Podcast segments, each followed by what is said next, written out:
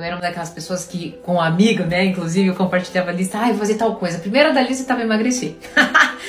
e chegava no meio do ano, metade dos treinos não tinha feito. E a energia já tinha acabado ter esquecido estudando né, sobre neurociência, estado presente do amor, eu encontrei que você tinha que fazer uma lista com no máximo três itens. Eu fiz a lista com três itens.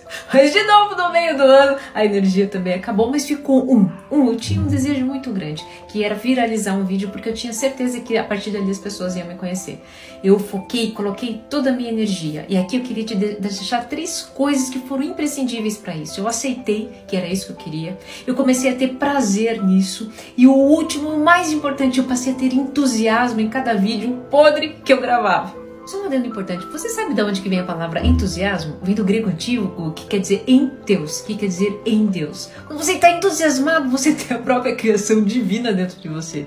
Tudo bem que esse vídeo aqui que viralizou não tinha sido uma criação divina, porque eu tinha acabado de treinar, né? Tava toda suada, cabelo amarrado e nem pra câmera eu olhava mas foi exatamente ele que viralizou. Se você é uma pessoa organizada, né, entusiasmada por natureza e coloca né, seus objetivos em prática, esse vídeo não é para você.